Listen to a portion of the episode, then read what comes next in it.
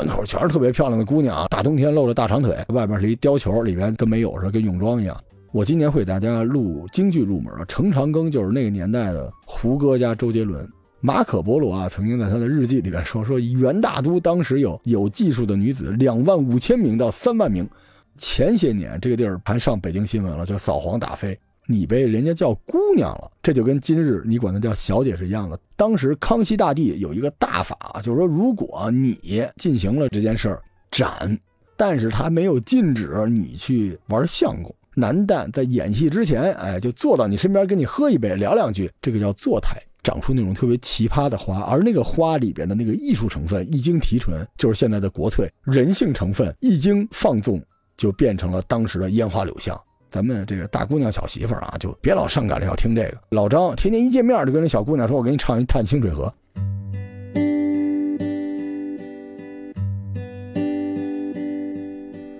桃叶儿那肩上尖，柳叶儿就遮满了天。在七位的这个明纳宫，细听我来言呐，此时嘞处在京西蓝靛厂儿啊，蓝靛厂儿火器儿有一个宋老三，提起了宋老三，两口子卖大烟。一辈子无有儿，生了个女儿婵娟呐，小妞儿哎，年长一十六啊，起了个乳名儿，名字叫三连啊啊啊，三连啊。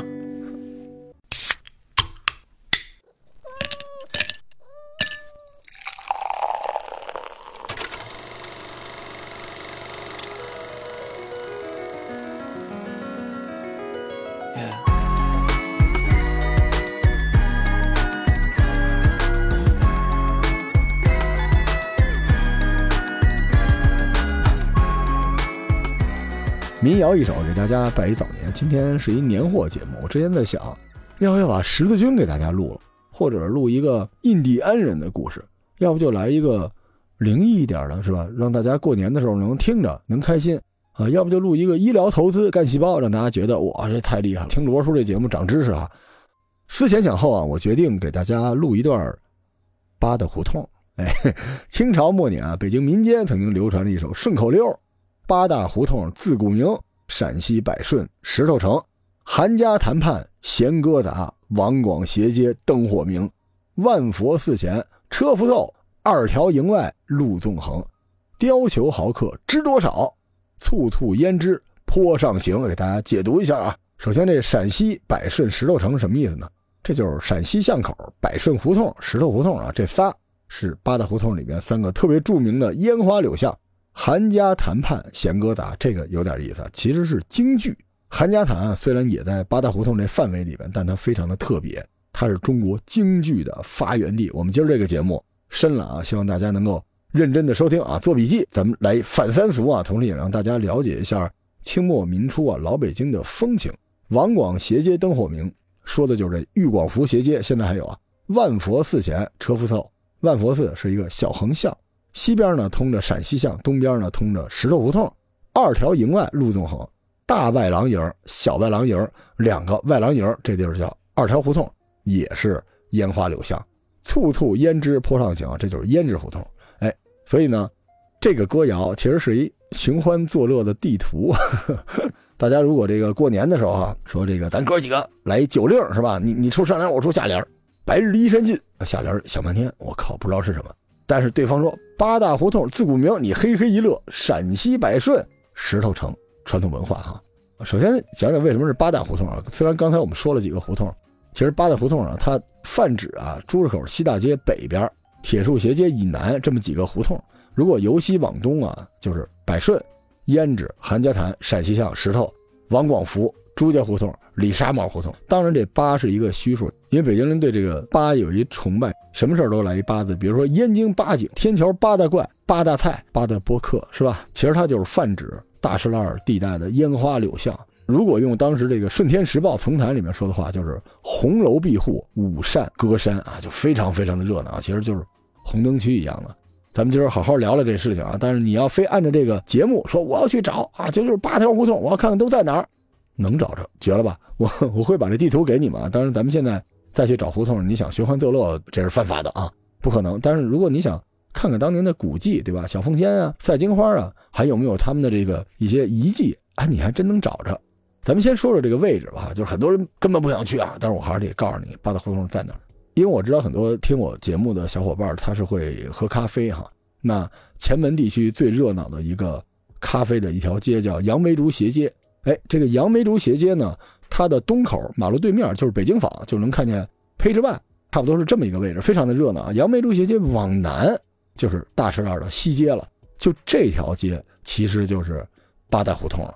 八大胡同外边还有一些什么铺陈市啊、四圣庙啊、花枝胡同啊，这里边呢其实都是那种暗门子，这说白了没有牌照啊，所以当时呢逛这种地方呢会被人瞧不起的。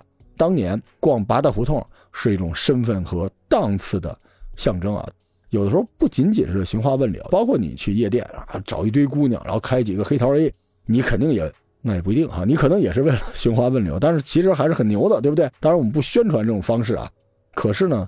在中国历史上很有意思，文人往往跟青楼是连在一起的。所谓大俗就是大雅，大雅就是大俗。所以你想俗到头，八大胡同就是最俗的。其实那个时候的娱乐圈啊，或者换句话说，就朋友圈、社交圈，很讲究在八大胡同里边去自拍的啊。当然，这个是超越了情色的意义，它是一种泛娱乐化的东西。比如当年这个袁世凯啊宴请，他们都是选这个八大胡同。当时有一八百罗汉，呃，这个闹京城的一个说法。所以那个时候呢。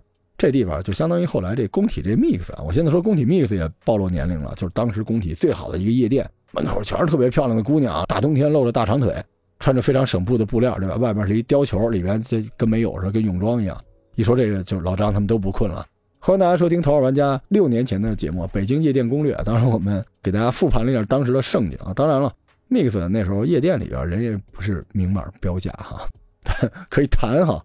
这几年呢，随着前门地区的拆迁，哈，一天到晚都在那儿轰隆轰隆的修路。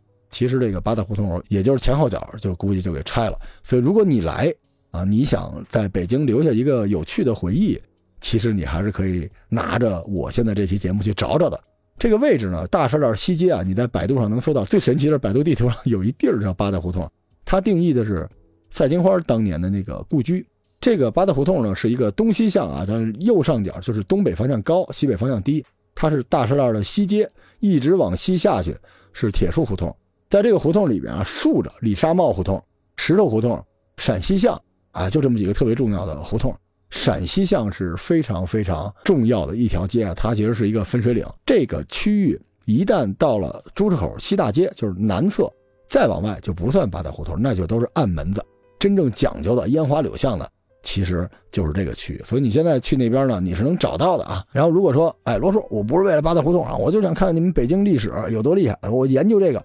你去了那地儿，你想知道哪些是过去的这种堂口，哪些是特简单，你在那胡同里面看，因为北京啊，当年的胡同都是平房大院没有两层楼，除非是有钱人家，他是内院的那个戏楼，两层楼是为了看戏的，或者是绣楼，姑娘家住在这个深闺里边。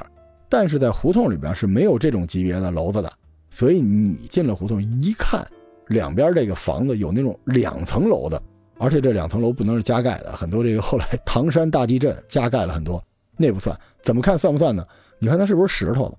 如果是石头的古建筑的，尤其上面有这个雕花的宫黑垒，这就是当年八大胡同的营业的场所。详细的说说这几个胡同哈，首先是陕西巷。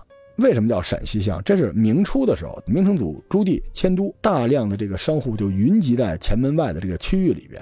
然后呢，一方面招商啊，一方面这个囤货，所以这个巷子聚集了很多陕西籍的倒建材的这种商人，所以这个地儿叫陕西巷。陕西巷里边现在最有名的建筑叫上林仙馆，现在应该叫陕西巷宾馆吧，还是叫阿达宾馆？你们去看一眼，这个墙上就刻着。上林仙馆这四个大字，很大的字啊，跟牌匾那么大个，是抠在这个墙里边的。这当年，整个陕西巷两个奇女子就在这儿啊。上林仙馆，云集般小凤仙啊，大家到哪儿可以合影啊？说我跟这个当时民国最大的网红啊，最大的这个外围合了影。然后赛金花呢，她的金家班在怡香院，就在上林仙馆的旁边。说完陕西巷呢，再去看百顺胡同啊。百顺胡同呢，在明朝叫百树胡同，它这百顺呢，可能就是柏树的一个谐音，比较好听啊。百事顺遂，这里边住了好多戏剧大师，比如说程长庚、同光十三绝。程长庚是什么人呢？我今年会给大家录京剧入门啊。程长庚就是那个年代的胡歌加周杰伦，就火到头了，又帅又能打，最厉害的那个。当然了，这个胡同里边有什么潇湘馆啊、美锦苑啊、新凤院啊、凤鸣院呀、兰香班啊、群芳，你别问我怎么知道的，反正你听这名字啊，它就是那个。然后这旁边这胭脂胡同，这不得了，胭脂胡同里边有玉堂春的石花馆。咱这节目好玩是给你按历史来展开一下八大胡同，就是大家一说八大胡同，老觉得是清朝。我告诉你，苏三喜街听过吗？苏三就是这玉堂春，他就住在这里边，是不是有点穿越呀？他的石花馆。就在胭脂胡同里边，所以其实京剧里边的人啊，和咱们后来这个八国联军时代这赛金花是连在一起的，对不对？很神奇啊。然后往下石头胡同，石头胡同呢也是当时永乐啊朱棣迁都的时候大兴土木，这地儿呢就是存放石料，因为前门离明故宫还是比较近的。这个胡同啊，其实当年呢茶室非常多，一会儿我会介绍什么叫茶室哈，这是相当于二等的有技术的院子。石头胡同严格来说，它不是一个烟花柳巷。它主要是给八大胡同提供商业服务的，啊，如果你看过现在的夜店，你会发现夜店旁边一般有化妆的，卖这个奢侈品包的。当然了，这个住的地儿也肯定有啊，你你你别管为什么了，可能是喝完酒带着姑娘在里边，让她试一下衣服和包吧。那个时候呢，石头胡同里面就是茶馆、饭馆、烟馆、戏院、书场，什么都有，非常的热闹。它主要是根据这个产业链做了一个配套，所以其实现在你去石头胡同依然很热闹啊，有很多商铺在那个地方。然后啊，非常重要，韩家潭，韩家潭现在叫韩家胡同，这个胡同就是咱们京剧的正宗的官方认定的发源地，它孕育和催生了京剧的问世啊。同时这里边有这个清初的大的戏剧理论家李渔先生的故居，大家知道这个芥子园，尤其是芥子园出过这个《芥子园画集》哈，这是中国最早介绍国画技法的这个书，就是李渔在这弄的。而且李渔呢，在他这个院子里面写着。老骥伏枥，听着特别带劲啊！下半联应该是志在千里，并不是啊，下半联是流莺比邻，感受一下是不是很欢乐哈？然后就是这个王广福斜街，这王广福特别有意思啊，他其实是一谐音，他原来叫王寡妇，你们感受一下，就这胡同里都是啊姓王的一寡妇，她开的班子，建国之后啊变成了王广福，多好听啊！这个王广福胡同，你一听哈，这寡妇什么的，你就知道它集中的是这个三等的有技术的院子啊。聚仙院呀，贵仙院呀，双金下处啊，相对来说低端一点。到了这儿是吧？大家嚯就进屋掰手腕了，有点这个意思。然后是朱家胡同，朱家胡同呢，其实就全都是这个二等的有技术的院子，叫茶室。很多胡同的这个门楣上面还有什么“聚宝茶室”什么之类的这个字。你现在去那儿，你还能看见。当地的老百姓特别不开心，想给它铲了，但是政府不让，说这是遗迹啊。但是你去那儿合个影啊，就是还有的，很神奇。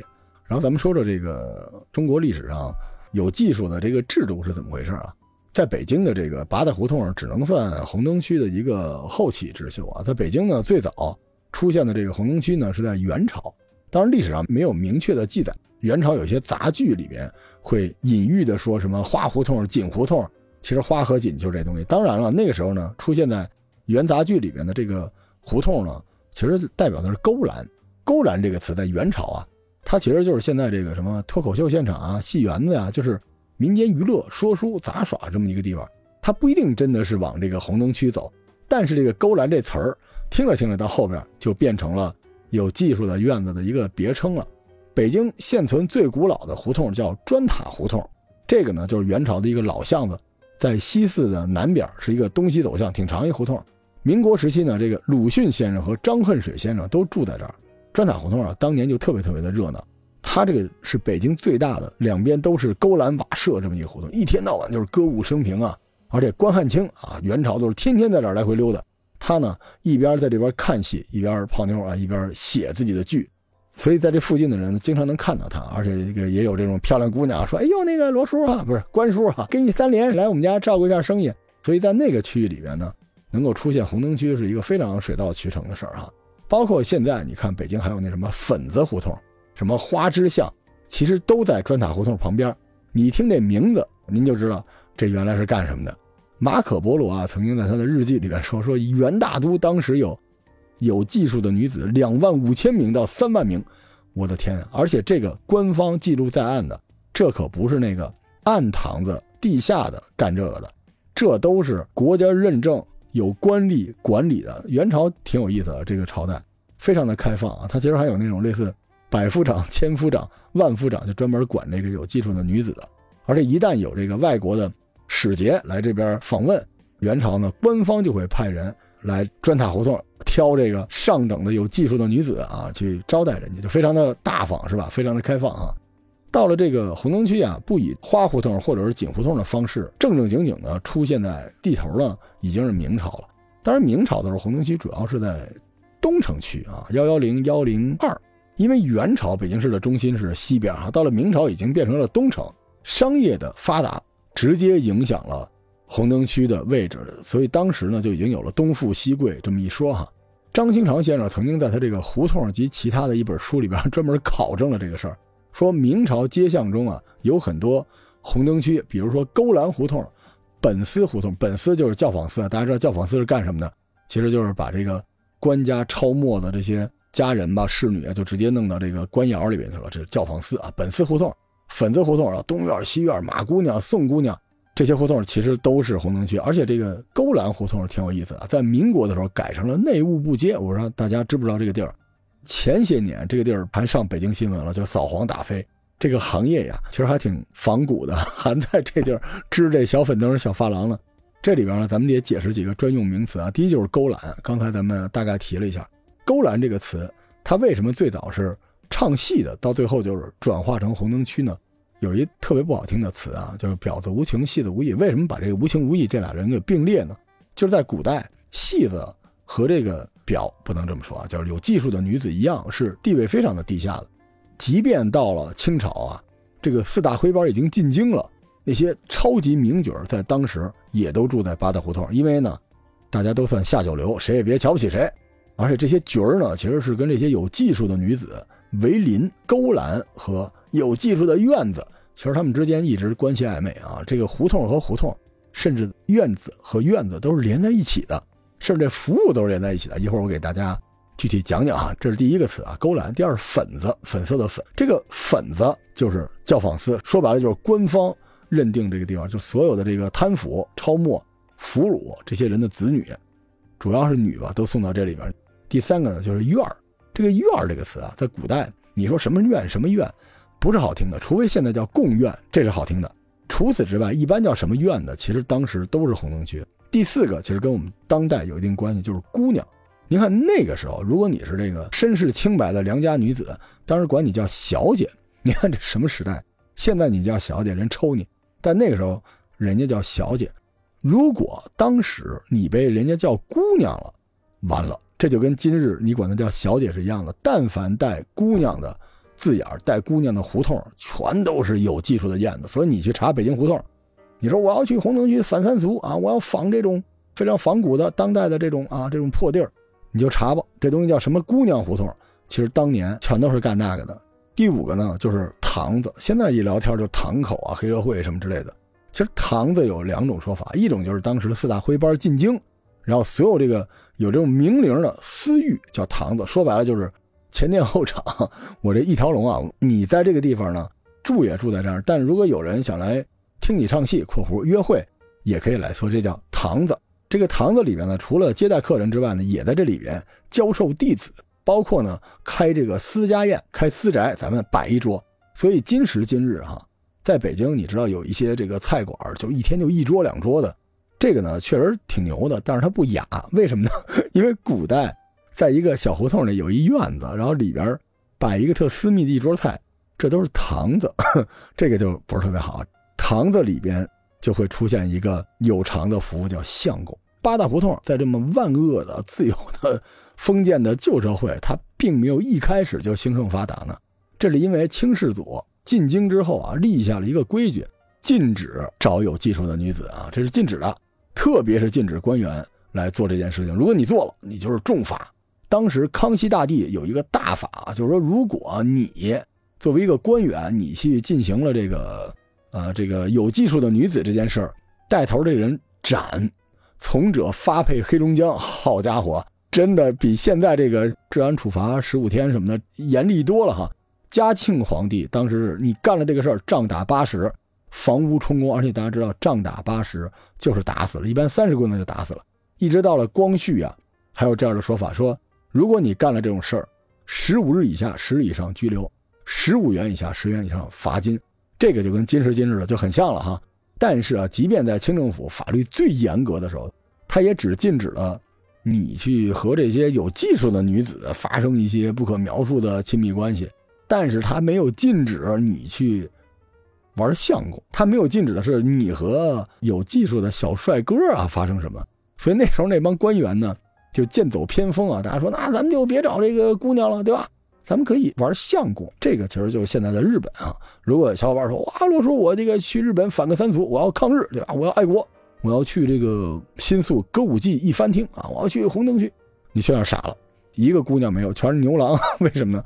日本也是这样的，就是男的是可以的，但是女性是不行的，它有非常严格的限制啊。别说我没告诉你。所以那个时候呢，在官府和这个私宅养这个戏班子成风是怎么回事？我们不能说完全是这个，但是一定是有一定的关系的。在八大胡同的时候呢，相公堂子非常的盛行。当时有史可考的，参与了有技术的这个服务的男性这个行业，在全世界啊，咱们八大胡同这一带都是首屈一指的。男色之风呢，始见于尚书，大淫于六朝啊。清代是对他们的完美的继承啊。当时啊，不止一本书里记载，说是这个弃童歌秀之风。盛行于今，气童啊，歌秀，童是儿童的童，气是哭泣的泣。然后说京师士大夫一时好谈男色，舔不为怪。这是当年这个清朝的一些记载。乾隆年间的诗人蒋士权啊，曾经作诗讽刺说：“勉然相对生欢喜，江河日下江西止，不到衣冠乐全游，官妓居然是男子儿。”《燕京杂记》是这么介绍这个相公的：说这个相公其实叫优童，就优质的优，儿童的童。说京师优童者，甲于天下，一部中多者近百，少者亦数十。其色艺甚绝者，名噪一时，岁入十万。我靠，岁入十万啊！王公大人至有御礼之喜，优童大半是苏阳小民，从这个凉州至天津就坐船来了。老优买之，教歌舞以媚人者也。妖态艳妆，于于秦楼楚馆，出入都者闲不魂丧神德。苍天了啊！这是大家可能都多少听过扬州瘦马，但那时候最贵的真的不是姑娘啊，是这个漂亮的浓妆艳抹的小伙子们。《燕京杂记》哈记载了当时这个幽童住的地方是非常讲究的，比日后的八大胡同这些有技术的女子待遇高多了。说幽童之居。拟于豪门贵宅，其厅室陈设光耀夺目，锦幕纱橱，琼筵玉几，周弥汉鼎，衣镜壁中，半是豪贵，所未有者。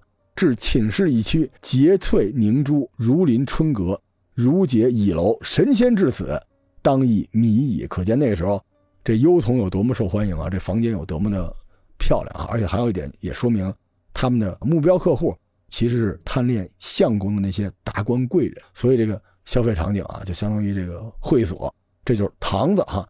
所谓这个相公这词儿怎么来的？其实就是相姑娘，叫相公、相公、相公、相公了。当时这个上等的相公啊是非常非常讲究的，从小就要做一个特别特殊的打理和培养。这我不懂，问老张、问馄饨可能都知道。培养一个相公，他的成本比这个培养一个上等的有技术的女子还要高。你要挑那种本身就。眉目美好，皮肤洁白，这种从小这小男孩就是这样，而且呢，要在这个苏杭皖鄂一带，先要教他折子戏，学戏里边这个妹子走路的这个哎扭来扭去这个媚态，然后每天早上啊要用淡肉汁洗面，喝这个蛋清汤，吃醪糟，然后晚上呢要用这个药去敷这个身体，让他泄这个毒气，三四月之后完好。如好女，回眸一顾，百媚横生。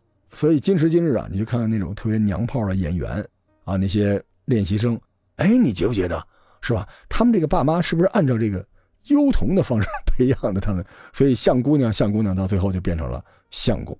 最初这个相公很多都是戏的，因为他培养这个东西呢，他最后有一个转职的一个路径啊，要不就是咱变成一个艺术工作者，要不咱们就变成一个身体艺术工作者。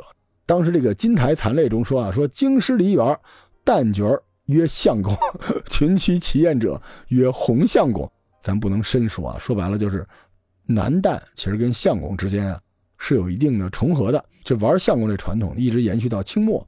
大家记这和珅和大人跟这个卫士是吧？也是一唱戏的四川来的一个男旦，俩人这个传言啊，就非常非常的有名然后这乾隆皇帝啊，一七九零年下江南，在扬州看了昆曲的大戏，觉得美轮美奂，目不胜收，于是呢带回来了四大徽班。当时这个四大徽班的演员都落户在八大胡同。首先就是这三庆班住在韩家潭，然后四喜班住在陕西巷，和春班住在李铁馆斜街，春台班住进了百顺胡同。你看，同光十三绝。主要的名角都住在八大胡同，这个不是我黑京剧啊。早年间大家都经历过一个非常艰难的起步吧，就连后来梅兰芳先生啊，从这个李铁拐斜街的这个老宅子也搬出去住到了百顺胡同，也没住出八大胡同去。你想想看，而且当年的这个拍《定军山》的谭鑫培先生就在大白狼居住啊，这个小楼现在还在啊。所以那个时候你说唱戏的和这个烟花柳巷的这些有技术的女子。他们之间是一同盟的关系啊，所以后来就有人说啊，人不辞路，虎不辞山，唱戏的不离百顺韩家潭，说的就是这一段。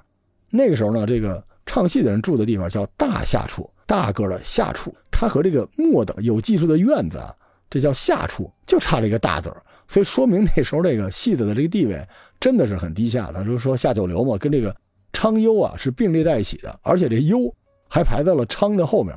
相公这个事儿的繁荣过程中，其实乾隆带四大徽班进京，是绝对起到了推波助澜的作用啊。那个时候就是唱男旦的，大家一看哇，这太美了，所以我也想这个尝试一下，是吧？所以那个时候呢，八大胡同里边有很多堂口就是这么来的，比如说梅兰芳先生的祖父啊，梅巧玲的景和堂，程长庚的四件堂，朱晓芬的云和堂，徐小香的文德堂，谭鑫培的英秀堂，其实这些堂子。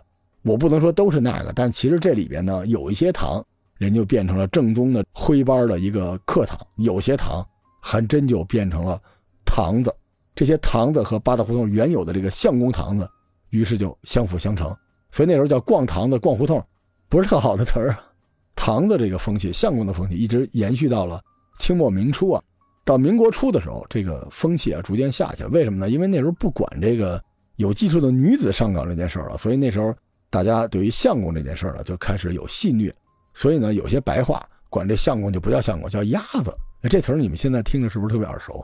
对我说的就是北京烤鸭哈。这个全聚德啊，还是非常推荐的。逢年过节啊，尤其是今年春节，如果你不愿意出去排队的话，其实全聚德烤鸭让他骗好了，把鸭架拿回家也不是不行的啊。所以其实戏园子、京剧和八大胡同有一特深的一个羁绊，只不过现在。我们这么说呢，也是为了让大家了解历史啊，不是说污蔑京剧的意思。就比如说那个时候戏园子有一个说法叫站条子，什么意思？就是男旦扮好了这个女装，站在这台口，让这些老斗、老斗什么东西，就是，诶，专门去玩这种东西的这种顾客吧，让他们在那站着看，品头论足。这个过程叫站条子，也叫站台。如果让这些男旦在演戏之前，哎，就坐到你身边跟你喝一杯聊两句，这个叫坐台。这词儿就听着就是吧，就有点熟悉了哈。当时呢，不管前面演什么戏，到最后两出，一个叫压轴，大家知道压轴不是最后那个，压轴是倒数第二个，基本就是今天最火的那个男旦，就那个角儿来压轴。之后这大轴也可能是这个男旦，所以那个时候大家对于这个唱戏的这些人吧。他是非常复杂的心情，就是内心又觉得跟他可能是会有点什么，但同时呢，你又很尊重他的艺术。正是这种没人管的地方，能长出那种特别奇葩的花，而那个花里边的那个艺术成分一经提纯，就是现在的国粹。但是人性成分一经放纵，就变成了当时的烟花柳巷。所以那个时候唱完戏啊，都流行这个男旦换完装就跟这老斗大家一块上车，然后到附近的酒楼，比如说这个石头胡同吃一顿。然后就去下处，就，嗯，好，咱们说说这个八大胡同的成因。清朝哈，为了维护统治，就把所有的这个汉民和官员一律迁到了外城。就是你现在看的北京北城这个区域，尤其是故宫、皇城根这一片，其实全都是满人迁出去的汉人，把你这房子都给你拆迁，对吧？折合成银子。当时顺治年啊，一间房子折纹银就四两。所以你看，今时今日，很多北京人说我南城的，他不太明白，南城不是针对北城的意思。说我是南城的，那意思就是我是汉人。您再碰上说我南城的，你问问他，你知道什么叫南城吗？南城不是针对我们北城的人啊，南城说的是当时清朝的时候，北边都是满人，南城是汉人。所以那时候呢，这些有花花肠子的汉人都搬到了南边，而且到了康熙年间啊，禁止戏园、酒肆、饭店。和这个有技术的馆子在内城，就是北城开设，于是啊，咱们大猪蹄子汉人的这个会馆呀、宅院呀、茶楼啊、戏楼啊，包括有技术的院子，全都来到了南城。而南城和北城最近的区域是哪儿呢？就是前门。所以商业的发达，聚集了各种各样的人，然后这些娱乐业呢，自然就会投其所好。很多的连带的娱乐业，吃喝玩乐的就全在前门外，因为这个地方离皇城最近，所以八大胡同就是这么兴盛起来的。政治经济的因素啊，在这个过程里面有巨大的作用。然后鸦片战争之后，口岸通商，外国的这个资本主义啊，这个列强长驱直入，就刺激着咱们北京商业的发达，直接影响着娱乐业。到了一九零一年，慈禧太后修建了前门火车站，全北京的这个交通枢纽啊就在前门。那个时候下了火车，一百米就是八大胡同，来去极为的方便。当时呢，清政府啊已经搞得这个焦头烂额了，所以也不管这个正事了。于是啊，这天下的官员啊、老百姓啊，就完全顾不上当时康熙爷禁止技术的这个严律，大家就天天没事就去那地儿寻欢作乐啊，道德沦丧。包括这个同治皇帝都是微服私访，他为什么去八大胡同近呢？出了宫门，基本就到前门了，导致同治皇帝染上了花柳病。所以难怪当时有人去嘲讽大才子袁枚啊，袁枚就是我之前录这个《随园食单》啊，子不语这个大才子，八十岁的时候还要找有技术的女子。写了一个诗啊，叫“八十衰翁用白粉，惜花心在老余音。歌书半段枪无敌，专救人间娘子军。”当时的这个八大胡同啊，不光是一个烟花柳巷，它同时也是那个时代经济文化和政治的一个镜子。你要想了解老北京的历史，你是没法绕过八大胡同因为北京最好玩的那一段嘛，大家很多都是奔着清末民初来的。八大胡同真正形成规模啊，其实还是咸丰中期开始。我们刚才讲了半天哈。到了光绪年间，这八大胡同真正是如日中天。这个时候呢，这个有技术的院子呢，它已经是标准化的，它的规模也定型了。当时呢，政府许可存在四个等级的有技术的院子，而且被官方分门别类命名。拿我举个例子吧，我当时就是这个烟花柳巷从业的一个有技术的女子，对吧？我给自己起一名啊，我叫罗金花，太难听了，嗯，我要不叫罗三莲吧？怎么样哈？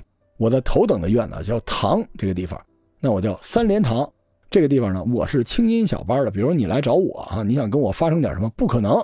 你来这儿，咱俩就聊聊播客，是吧？聊聊播客变现啊，讲讲情绪价值啊，这个男女性对立，我就跟你聊一晚上。你得给我砸个三五万块钱，聊完我跟你握握手，你回家了。第二天你再跟我接着聊播客变现，然后这个情绪价值。第三天继续聊，继续聊，一直聊到什么时候呢？你得砸个十几万。到那一地步，然后我表现出的是我跟你谈恋爱了，你才能得到我。所以那个地儿呢，就挺像早年间这青楼，这里边就是说所谓卖艺不卖身。相信我，没有卖艺不卖身，只是多少钱的事儿啊。所以这个头等这堂子呢，正常人像馄饨啊什么老张，你就别想了，你得是榜一大哥，对吧？你才有机会跟我吃喝玩乐，榜一大哥才可以。这是第一档。第二档呢叫中地方，也叫茶室啊。您别看一茶室进去说有没有冰红茶，不是的。你现在走这几个胡同里边啊，这墙上经常能发现什么什么茶室，这就是当年这个二等的有技术的院子。比如说啊，小凤仙就在这里边。为什么呢？咱第一档说了，你不管多有钱，你得回去，而且咱俩不会发生什么。但是哎，比如我罗三莲啊，我在二等园子，那你你要是特别有钱是吧？你又特别喜欢我，你说啊，罗叔给你三连了，我们那个付费节目都买了，不光把这个三连发到群里边，也发到那个我自己的朋友圈里了，是吧？比如你做到这一点了，哎，你可以住下。是吧？咱俩晚上可以录点什么付费节目什么的，就是能过夜，这就是二等了。二等和一等的区别就在这儿，就是不用榜一大哥，钱给差不多，今天事儿今天办啊。这二等，第三等有技术的院子呢，叫下处，处方的这个处，这个唱戏的在这一档，非常的糟糕。比如我罗三连什么罗老板，今儿晚上给我们伺候一段这个八大胡同，我说行啊，先唱戏，唱完戏咱这个喝高了，特别高兴，咱们的这后院，咱俩再录一付费节目。但是呢，这个下处其实跟茶室比起来呢就小，而且装潢呢就没有那么好啊。但是看起来呢就比较像这个农家菜，就是比较有生活气息。这就是我正常住的一个干净的家。你来了呢，我给你唱个戏，像不像样的伺候您一段，然后完事儿了，咱俩该干嘛干嘛。这是第三档下处，第四档叫小地方。这第四档其实就是咱们说的这个窑子了啊。这地方就我罗三连肯定不去了，但是这个老张馄饨什么的这在那儿。一进去，好，爸爸，人往哪一去？行，躺下，就这种地方啊。这个我们觉得一点这个文化气息都没有，特别不好。罗三连是不会去那种地方的。当时上海啊，它这个有技术的院子跟北京是一样的。按照当时赛金花的这个小说叫《赛金花本事》，你说这 这小说名大家去找找吧。说这个上海的一等的院子呢，不叫堂，叫书寓，或者叫世事书寓，就是书本的书，公寓的寓，叫书寓。所以那时候这个书寓里边的这个姑娘呢，就琴棋书画什么都得会，得会唱什么思凡呀、楼会啊、长亭啊、化蝶这些曲儿。说白了就是艺妓，有点这意思啊。但是您别告诉我说卖艺不卖身，都卖哈。二等的呢，这个园子叫长三，长三呢就是你可能不会唱小曲儿，但是你得会泡茶，是吧？就跟咱这茶室一模一样嘛。三等的叫幺二，幺二就是来了啊，这是差不多，就是象征性的，咱们比划比划，咱就可以进屋了。这四等的叫。野鸡处，这什么意思？我也不太懂啊。叫野鸡，这是上海哈。所以现在看起来呢，这个一等的这个堂，它其实是讲究最多。比如我们说青音小班就在这里边，非常的漂亮啊。这一等的这个堂子呢，就是特别像现在有钱人住的，尤其是在光绪三十二年的时候，当时有了电啊，整个八大胡同都换上了电灯。您看那最热闹、最漂亮的那地儿，基本都是一等的这个堂子口，那其实完全不比有钱人家差，那一看就是一个大公寓。大会所的样子，而且在这个一等的院子里边，这个堂里边呢，每一位有技术的女子，比如我罗三连啊，我是有我自己单独的房间的，而且摆设非常的讲究，里边是红木家具，传统的这老床。您说建国之后好多收红木的，从八大胡同收出那么多，就是因为哎，这里边是有这个一等的院子，青银小班都在这里边，而且呢，这个屋子里面得有各种各样的时令的摆设，对吧？配套的这些家具就跟大家闺秀一模一样，特别漂亮，而且当时墙上还得挂这名人字画。好多时候就这个客人自己送上门来的，因为他这讲究啊，什么齐白石啊、李苦禅啊，哎，要的就是这氛围。这里边呢，每一个有技术的女子，比如我罗三连哈，我们都有自己的跟班这跟班是什么呢？就专门伺候我们起居的，他就特别像那个贴身的保姆。但这些跟班啊，其实都是三四十岁这个中年妇女，她们原来就是有技术的女子，所以这帮人呢，其实他很了解啊，他跟我是一个配合的，我跟他分成，他知道这个客人是要什么的。你要说当时唱什么？其实啊，如果是这个一等这堂里边，咱唱的其实就是当时的这个名曲啊，当然流行歌曲，胡广生、王昭君就唱的都是这种歌啊。如果到了这个二等茶室，这就不一样了。茶室呢，其实很多时候是不是那种别墅，但它是一小四合院，其实也有那个气派和排场。而且茶室里边的姑娘呢，也得能唱曲儿，只不过这个曲儿呢就不用上纲上线，对吧？你给我来一个什么美声唱法不用。茶室里边唱什么呢？谣调，什么歌呢？就是我片头这民谣《探清水河》。所以我为什么老说咱们这个大姑娘小媳妇儿啊，就别老上赶着要听这个，这个不好。包括这老张，天天一见面就跟这小姑娘说：“我给你唱一《探清水河》。”这个东西在古代那就是性骚扰，对吧？你给一个良家妇女唱一个窑店里边的这个姑娘们唱的歌，你图啥？这是一个多么强烈的性暗示。嗯，当然了，你也告诉我这是风雅，好吧？那个时候的这个。一个有技术的组合的组织结构是这样的：首先，姑娘，我上面得有一个老鸨。这个“宝”这个词啊，其实是中国历史上最被误会的一个鸟啊，一直管这个宝叫银鸟。为什么呢？说这个“诸鸟求之，既就为万鸟之栖”，就是别的鸟一来说，一看你这不是正好这宝吗？说我就给你来一发，对吧？完事了，就你就归我了。其实不是啊。为什么很多人说这个宝是一个银鸟？就因为说它没有老公，跟谁都行。其实不是，它有老公。只不过这个宝这个鸟里边啊，它这个公鸟长得和母的完全不一样，所以你以为是别的鸟，其实人家就是原配，你看起来是那样的。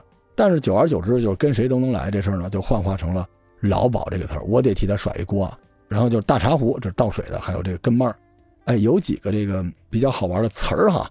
首先这个姑娘陪你喝茶聊天，这这词儿在那个时候叫什么叫开盘？就今天如果咱们股票或者说弄一房地产，其实你看这词儿。就是从这儿来的。如果那时候呢，比如说在这个茶室里边喝美了，但你不喜欢在这儿，说你我今儿晚上准备一整宿是吧？咱俩好好聊聊博客。那行，这个我罗三连跟你回家了。这个呢叫出局，其实也叫出台啊。而且这出局得给一局票，特漂亮，上面写了“今罗三连啊被您叫到了您这个北魏家园，然后我要给您提供一个这个出局的服务，就咱俩就去喝花酒。哎，这条拿到我手里，我得一份交给我这个老鸨子，这厉害啊！挂牌上说我今天我就出局了，这不得了。但是现在说的出局，那就是 out，跟过去不一样。过去这个词呢，其实是一个。开大单了的意思啊，然后就是跳槽这词儿，现在天小姑娘说我要跳槽。最早的意思就比如我罗三连啊，跟了一个榜一大哥，我们俩一直好。大哥一来，我这头号玩家这堂子就找我。后来我发现更好的有钱人了，于是呢，我就放弃了头号玩家，对我去听别的节目了，就叫跳槽。他就是说一匹马从一个槽换到另外一个槽吃东西，所以另攀高枝儿，这东西叫跳槽。到今时今日，这个词呢已经没有原来的贬义了，但是大概的意思还是这个意思。然后就是咱们现在开车前面有一个掉头，对吧？掉头这词儿，在那时候就是指的我罗三连从这个头号玩家班去了另外一个班，就是我换了一个院子工作营业，这东西叫掉头。按理来说，掉头现在听起来特别像跳槽，但其实那个时候转会就是掉头的意思。而且那时候呢，这院子啊是分这个南班和北班。就赛金花曾经说：“我是从南方来的，我更嫩，是吧？”其实最早啊，八大胡同确实啊是分南北班的。南方的基本就是我们说江浙沪包邮区过来的，而且呢，南方的这些姑娘呢，皮肤也好，更细腻，而且呢有文化。因为咱们参考之前优童的配乐，从小就会听歌唱曲儿。北方这姑娘就是身条好，大大咧咧的，给劲凿实。你去南方都是夹子音啊，哥哥你来了。去北方来了，开始吧，躺下。所以当时呢，南北方是有对立的，而且南班呢普遍看不起北班。当然了，随着这个业务的发展。有些人呢，在南班温柔乡玩腻了，他也想尝点这个狠的这个北方菜，所以其实南北班呢，在那个时候呢，竞争的非常非常的激烈。那时候如果有技术的女子年老色衰之后呢，她还是有不同的归宿。其实当时呢，有这么几种方式，一种就是被人相中了，罗三连就嫁人了，赎身嫁人了，或者说我自己退役了嫁人了，也是可以的，给人当媳妇或者当妾。这个呢，那时候有一个官词叫窑变，这窑变后来被烧瓷器的学会了。当然了，还有一种就是自己开了一个铺子，就比如说赛金花也是，我再找几个年轻的这个有技术的女子，对吧？我就做老板了，这也可以。当然还有更糟的选择，就是给那些年轻的有技术的女子当跟班。但这里边说一个比较凄凉的问题，就是他们死之后怎么办？因为那个时候的这些姑娘大概率是不会回自己的原籍的，因为丢人嘛，自己家庭也不认。所以在八大胡同的南边，你去看那个南横东街上，就现在的中央芭蕾舞团对面。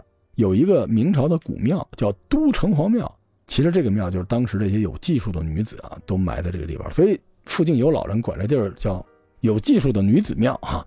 而且那时候呢，因为北京离北方近嘛，北班倒无所谓，但是南方班的人哈来这边上班，年轻的小姑娘北漂到了这地儿都要先拜一拜，希望呢这些人的祭拜能够让之前的前辈魂归故里，这也是。这些有技术的被迫害的女子们，谁也不愿意选择这条路嘛？他们之间的一个彼此的慰藉吧。到了民国的晚期啊，这个随着八大胡同的衰落，最后这个地儿也成为了荒坟野地。现在你已经找不到这个地方了。所以以上就是我们今天给大家介绍的八大胡同的上集。不要担心啊，因为春节很长，还有八大胡同的下集，不日给大家送上。在这里给大家拜一个早年，咱们下期。罗三连在八大胡同里边等你，下期再见。